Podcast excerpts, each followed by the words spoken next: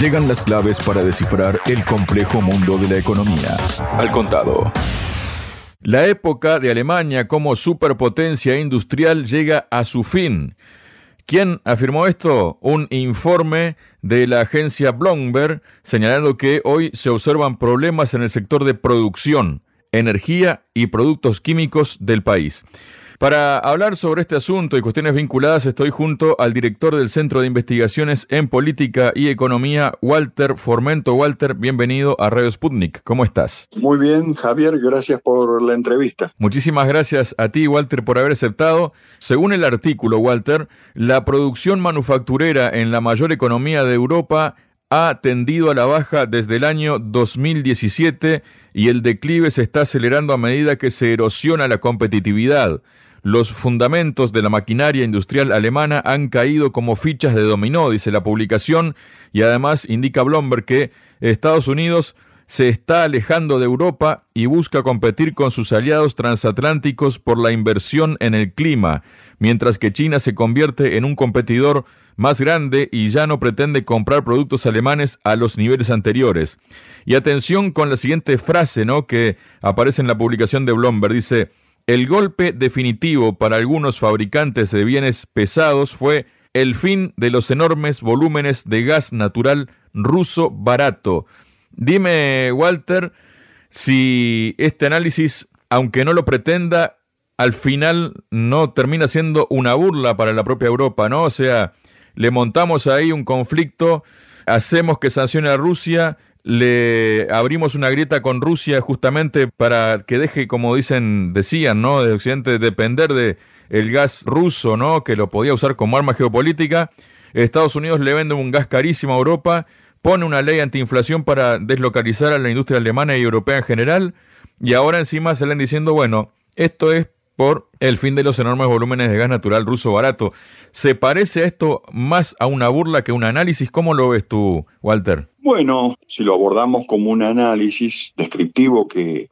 ya es un análisis que se suma a otros que ya se vienen haciendo, es la confirmación de que la movida que hacen, que hace Davos, que hace la OTAN, primero con Ucrania y luego interrumpiendo el tema del Nord Stream 1 y 2, se entiende que el objetivo no es solamente Rusia, sino también Alemania. Y hoy estamos observando que la OTAN está logrando avanzar en la subordinación de Alemania y avanza a partir de haber destruido su acceso al gas natural barato y competitivo y cuando destruyó la provisión de energía, digamos, y gas ruso, gas natural competitivo en términos de precio y de calidad, todo lo que se llama el complejo industrial estratégico alemán, y no solamente alemán, sino también el francés, pero principalmente el alemán, empezó a debilitarse. Y cuando se empezó a debilitar, los grandes actores del poder financiero global, Davos, que tienen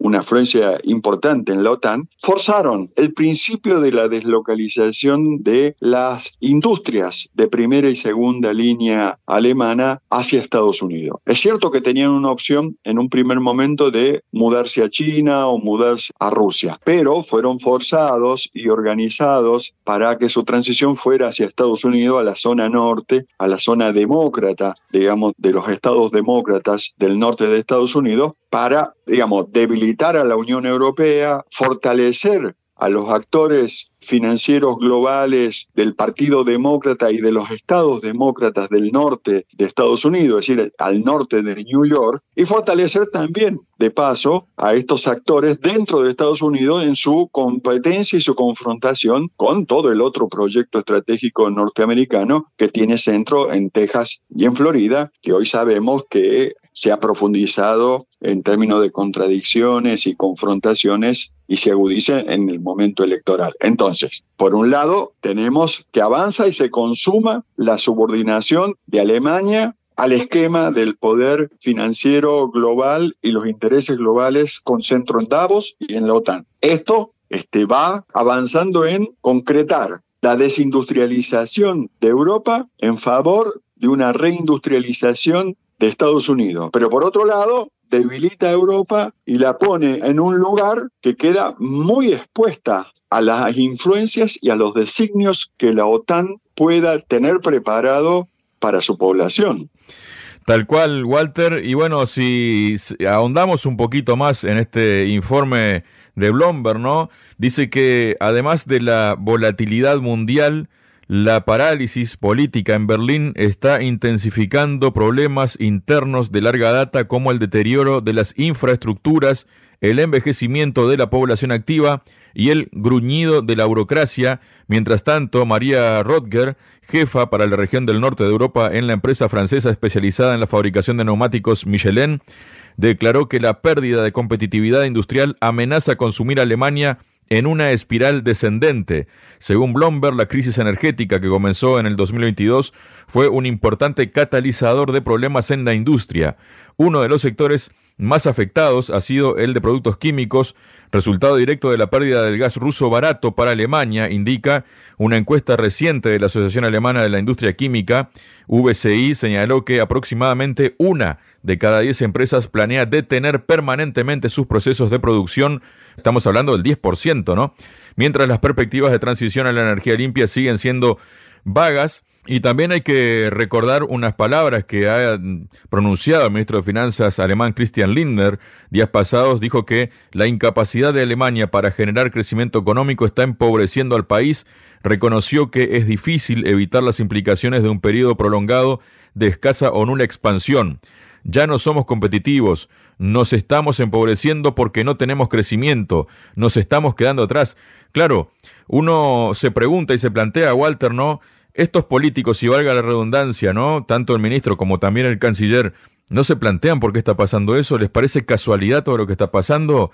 y aún la cosa sigue empeorando, ¿no? Porque hay ejemplos, ¿no? Que hablan de que, por ejemplo, el fabricante alemán de electrodomésticos Miele pretende eliminar 2.000 puestos de trabajo, 700 de los cuales se trasladarán a Polonia, y lo mismo hace Wisman, que ha deslocalizado 3.000 puestos de trabajo también a Polonia. ¿Qué nos dices de todo esto, Walter? Bueno, este escenario va mostrando en su avance de qué manera, digamos, continúa el proceso de destrucción de las capacidades industriales estratégicas y de ser la gran locomotora industrial estratégica de toda Europa conjuntamente con Francia. Los datos cualitativos que empiezan a emerger es, por un lado, un proceso de deslocalización de esas empresas de primera, segunda y tercera línea de la gran Alemania competitiva hacia Estados Unidos y ahora una tercera, cuarta y quinta línea que empiezan a ser desplazadas hacia Polonia, sabiendo que Polonia siempre tuvo una relación estratégica con Alemania y para Alemania componía una parte fundamental, pero el tema es que en el marco de la iniciativa de los Tres Mares, que es un dispositivo este, militar estratégico de la OTAN, Polonia es el gran centro de gravedad en su confrontación y política de contención de Rusia. Por lo tanto, este, la deslocalización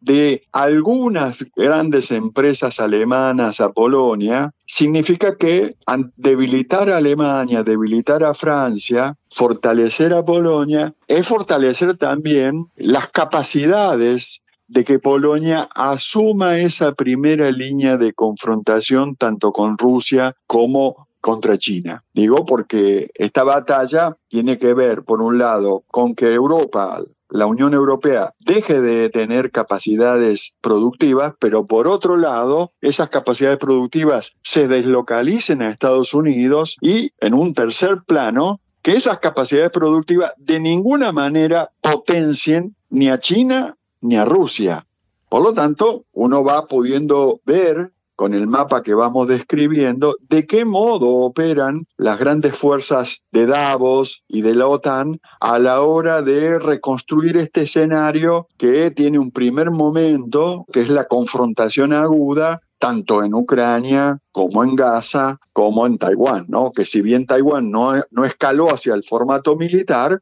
esa crisis en Taiwán también es de la misma naturaleza que la que tenemos en Ucrania y en Gaza. También ha hablado sobre el tema europeo y sobre la posición dominante de Occidente, que ya se ha acabado. El primer ministro de Hungría, Víctor Orbán, dijo que el mundo vive un cambio de época en la economía global en el marco del cual la posición dominante de Occidente se acabó. Dijo en una entrevista al periódico austríaco Die Press, hemos aceptado que en el sistema de comercio global hay países más grandes que nosotros. Previamente no eran participantes activos en el sistema comercial del mundo moderno, sin embargo ahora son competidores serios, el centro de gravedad de la economía mundial, el centro del dinero y beneficios, pasa de Occidente a Asia. El corazón de la economía mundial ya no está en la región transatlántica, sino en la transpacífica.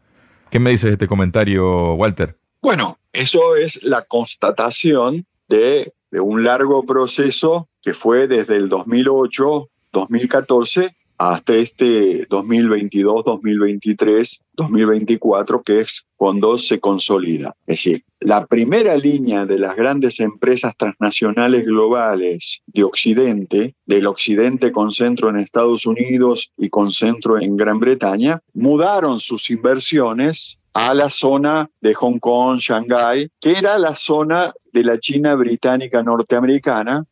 desde 1860, desde la Segunda Guerra del Opio, se empezó a consolidar, pero se termina de consolidar en los últimos 30 años con, digamos, la deslocalización de la producción desde Occidente hacia el Asia-Pacífico, que termina de consolidar a las grandes empresas transnacionales eh, globales. ¿Por qué? Porque Occidente proveía las capacidades tecnológicas y Oriente tenía la mano de obra en términos masivos con baja remuneración, con lo cual maximizaba ganancia y apropiación de ganancias. Y por otro lado, no había sindicatos, no había legislación laboral, entonces fueron casi 20, 30 años de un proceso económico de altísima rentabilidad por superexplotación. Entonces, todo eso fue consolidando a la China británica de Hong Kong, Shanghái, como la gran área de los grandes transnacionales globales, como el centro de gravedad mundial. Bueno, eso también fue desarrollando las fuerzas productivas y las capacidades industriales estratégicas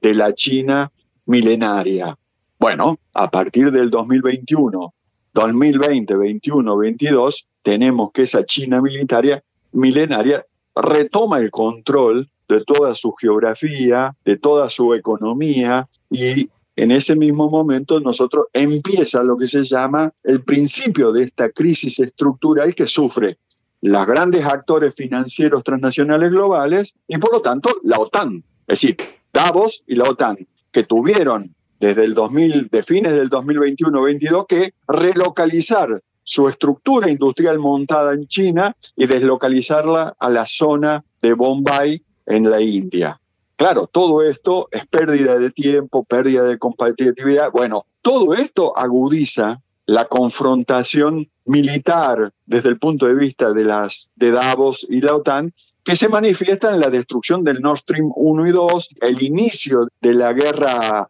desde Ucrania sobre Rusia, que no es solamente sobre Rusia, también es sobre China y sobre la India. Bueno, todo este proceso tiene que ver con el hecho mismo de que se consolidara toda una nueva estructura económico, estratégico, industrial por fuera de la constelación de países que guardan relación con los actores occidentales globales y esto empieza a generar esta disputa que hoy empezamos a percibir como la fuerte presión sobre Alemania y Francia, sobre las principales empresas alemanas y francesas, para que éstas se deslocalicen desde Europa hacia el norte de Estados Unidos, hacia el Estados Unidos cercano que orbita alrededor de Boston, porque necesitan que Europa, que la Unión Europea, que Alemania, Francia, Italia vuelvan a hacerse cargo y ser responsable con sus propias poblaciones de la confrontación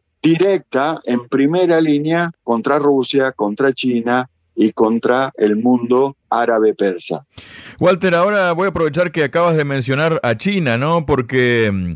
según un informe, el continente africano, que posee un importante potencial de recursos económicos y demográficos, se ha convertido en los últimos años en un escenario de creciente rivalidad entre la República Popular de China y Estados Unidos, tú lo has estado explicando, Pekín ha conseguido convertirse en el principal socio comercial de la mayoría de los países del continente africano, mientras que la presencia de Washington en África ha disminuido, aunque sigue siendo el mayor contribuyente de ayuda humanitaria a los países en la región. Pero la rivalidad entre las dos grandes potencias alcanzó un nuevo nivel cuando la lista de áreas de cooperación de China con África incluyó cuestiones de seguridad. Las iniciativas militares de China en África se remontan a 2015, cuando ante la Asamblea General de la ONU el presidente chino Xi Jinping señaló el interés de Pekín por implicarse a los mecanismos de seguridad africanos, prometiendo 100 millones de dólares en ayuda militar a la Unión Africana para apoyar la creación de la Fuerza Africana de Reserva y la capacidad africana de respuesta inmediata a las crisis. Desde entonces, China se ha convertido en el segundo mayor exportador de armas a África, con el 20% del total, solo por detrás de Rusia con el 30% y superando a Francia con el 9,5% y Estados Unidos con el 5,4%. Y además, en 2017, el Ejército Popular de Liberación de China estableció su primera base militar en África en Djibouti. ¿Esto de qué nos habla? No solo ahora, sino también a lo largo de estos últimos años y en una proyección en el actual contexto, Walter? Bueno, Javier, este, lo que nos está describiendo es que tanto China como Rusia, como todo el mundo árabe y persa, empezó a avanzar con un proyecto propio de desarrollo industrial, científico y tecnológico, y en la medida en que empezaba a desarrollarlo, confrontaba con los históricos intereses británicos y, norteamericanos en la región, que tenían una presencia de casi 200, 300 años en la región, pero ahora tanto China como India como Rusia, con capacidades ascendentes, sólidas, con la posibilidad de proyectar su economía en las regiones, y África es un actor importante y particularmente en términos minerales, pero también en términos humanos, poblacionales, y es una región muy rica en minerales, pero también en la capacidad creativa de su población en términos de desarrollo científico y tecnológico, esto siempre estuvo presente. Bueno,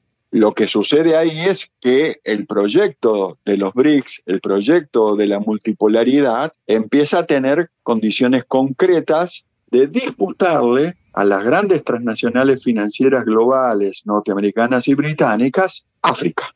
particularmente con la base militar sobre el Mar Rojo de China, que está directamente enfrente de Yemen, es que hoy hay un conflicto de importancia estratégica porque es lo que está dificultando el tránsito de los grandes transportes supercontenedores de mercancías occidentales desde Oriente hacia Europa. Por lo tanto, observamos que las capacidades instaladas de las inversiones chinas y de Rusia en la región africana han consolidado a un actor, África, que ya es parte activa de los BRICS, que empieza a reclamar recuperación de grado de soberanía, recuperación de grados de participación concreta en la producción mundial y en la distribución de la riqueza mundial. Y bueno, esto es parte de la crisis general que estamos hablando y a mí me parece que esto viene muy bien ponerlo en relación con esta decisión de la gran banca financiera global y de la OTAN de producir una desestabilización permanente sobre Alemania, Francia, Italia, así sobre el conjunto de la Unión Europea y su núcleo motor central, porque pareciera que tiene como objetivo debilitar estructuralmente a la Unión Europea que ésta pierda capacidades industriales, científicas y tecnológicas por su deslocalización hacia Estados Unidos y que la Unión Europea quede a expensas de los designios